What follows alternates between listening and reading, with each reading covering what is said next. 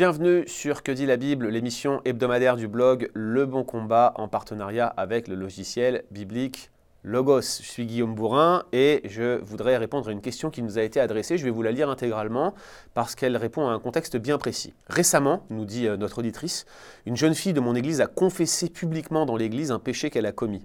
J'ai personnellement été mal à l'aise, mais je veux faire les choses telles que Dieu les demande. Est-ce que le Seigneur requiert ainsi que nous confessions nos péchés en public? Réponse courte, non. Ce n'est pas euh, un principe intangible qui doit être respecté en tout temps, ce n'est pas ce que demandent les Écritures, ce n'est pas ce que Dieu demande.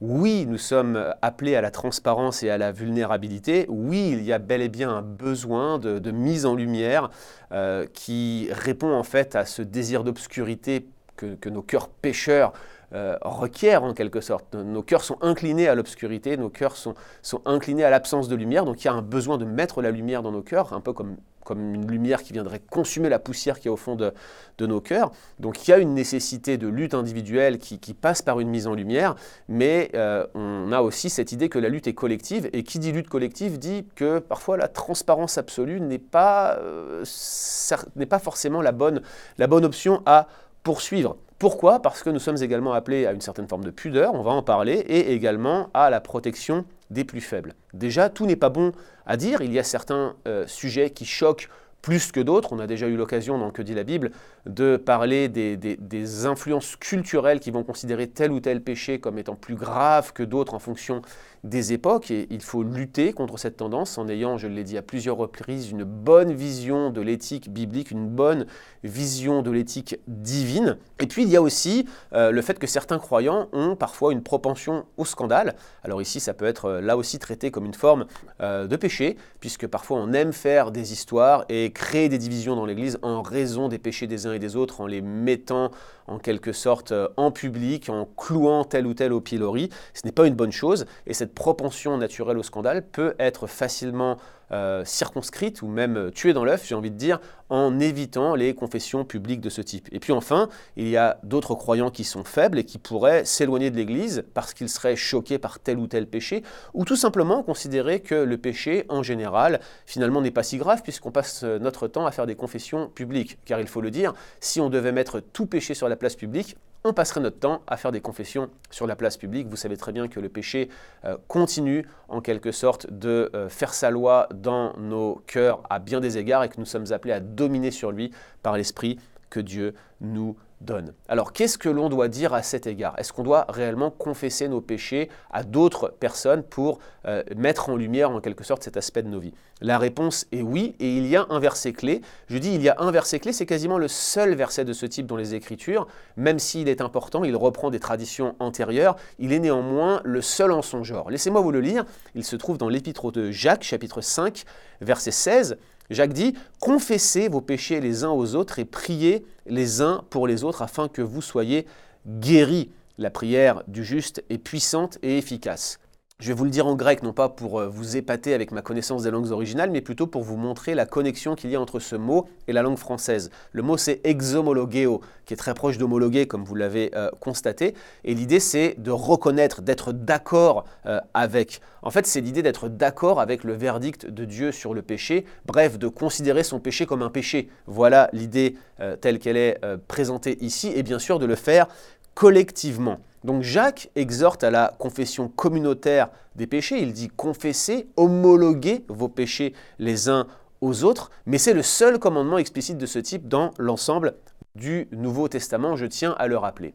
Je pense qu'ici, il y a deux applications immédiates et concrètes que l'on peut évoquer lorsque l'on parle de la confession des péchés les uns aux autres. Déjà, tout d'abord, notez que la confession, ce n'est pas un simple exercice intérieur entre le croyant et son Dieu. Le simple fait que de devoir reconnaître son péché devant un tiers implique de verbaliser son péché, de le mentionner à haute voix. La vocalisation ici, elle a un caractère formel, elle donne quelque chose de solennel à la confession. Bref, il s'agit de nommer son péché. Ce n'est pas juste dire dans son cœur, pardon Seigneur, j'ai péché. La deuxième chose, lorsqu'il est dit les uns aux autres, euh, cela exclut de confesser à une autorité particulière qui serait dûment identifiée, comme par exemple un ecclésiastique.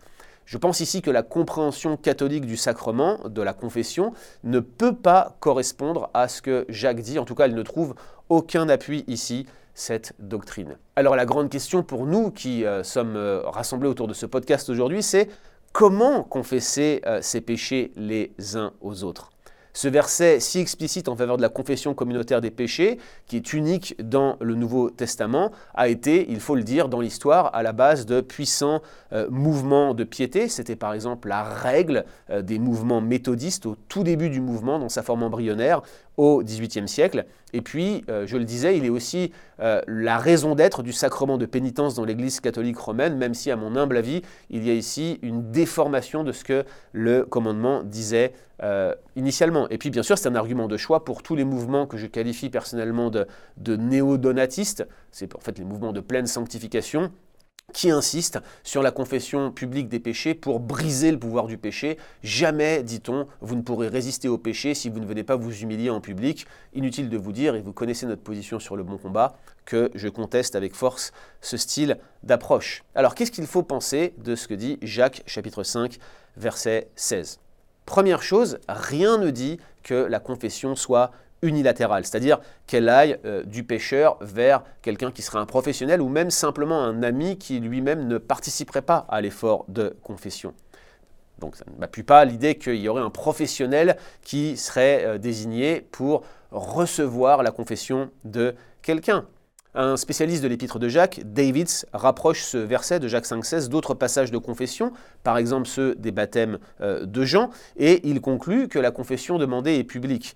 Mais la forme de l'exhortation de Jacques n'a strictement rien à voir avec ses confessions lors des baptêmes, c'est plutôt une confession mutuelle, et ce n'est pas du tout une référence au témoignage public qui précédait le baptême de repentance de Jean. En fait, la réponse se trouve probablement dans le parallèle que je mentionnais entre le cas spécifique de la personne malade au verset 14 et 15 et ce principe général du verset 16. L'homme qui est malade à la mort et qui appelle les anciens chez lui et se faisant confesse son péché dans un cadre restreint. Il n'y a que les anciens avec lui qui certes représentent l'Église, mais, mais en réalité, ils ne sont que eux qui sont présents, ils sont un, nombre limité de personnes, eh bien on imagine mal les anciens revenir en public et répéter le péché que le malade aurait confessé. En fait, ce principe général de confession mutuelle suit la même logique. C'est une confession formelle, on vient reconnaître le verdict de Dieu sur son péché, on vocalise le péché, on le nomme, mais ce n'est pas public, c'est dans un cercle restreint. Alors quelles applications on peut déduire de la confession des péchés? Eh bien, je crois que la meilleure chose que l'on puisse faire aujourd'hui, c'est ce que l'on appelle les groupes de croissance. Qu'est-ce qu'un groupe de croissance? Eh bien, ce sont des personnes chrétiennes qui se rassemblent et qui se font confiance, qui savent que la confidentialité sera préservée. Et je vous rappellerai euh, une fois de plus l'aspect légal de la confidentialité, que vous soyez responsable d'église ou même que votre autorité soit déléguée d'une certaine manière par l'église sans que vous ne soyez formellement euh, responsable. Il s'agit donc de euh, recevoir les confessions des uns des autres et de s'encourager mutuellement pour lutter contre le péché. Cela implique un climat de confiance, il y a une relation qui va dans les deux sens, il y a cette confidentialité qui doit être préservée, qui doit faire l'objet d'une alliance entre les personnes qui euh, se réunissent dans le cadre d'un groupe de croissance. Il y a aussi un climat de bienveillance, on n'est pas là euh, chaque fois qu'on reçoit une confession pour dire pas bien, tu vas être tapé ou pendu, pire, ce n'est pas du tout l'esprit dans lequel on vit ces groupes de croissance. Et puis, il y a cette redevabilité intentionnelle. Personnellement, chers amis, j'ai toujours eu des binômes dans ma vie chrétienne. Il y a eu des périodes où j'ai arrêté de le faire. J'ai senti toujours la différence lorsque je cessais d'être intentionnel dans la redevabilité que je voulais offrir à un frère avec qui je partageais euh, les sujets de lutte qui me concernaient. La réalité, c'est que chaque fois que je me suis abstenu de le faire, l'obscurité a pris le pas dans ma vie et ça a été en conséquence beaucoup, beaucoup, beaucoup de difficultés pour ma marche avec le Seigneur. Donc confessez les péchés, vos péchés les uns aux autres, pas un professionnel, pas de manière unilatérale, mais pratiquez-le de manière intentionnelle dans l'Église avec une personne du même sexe, une personne de confiance, de façon à progresser et à ressembler toujours plus à notre Sauveur Jésus-Christ.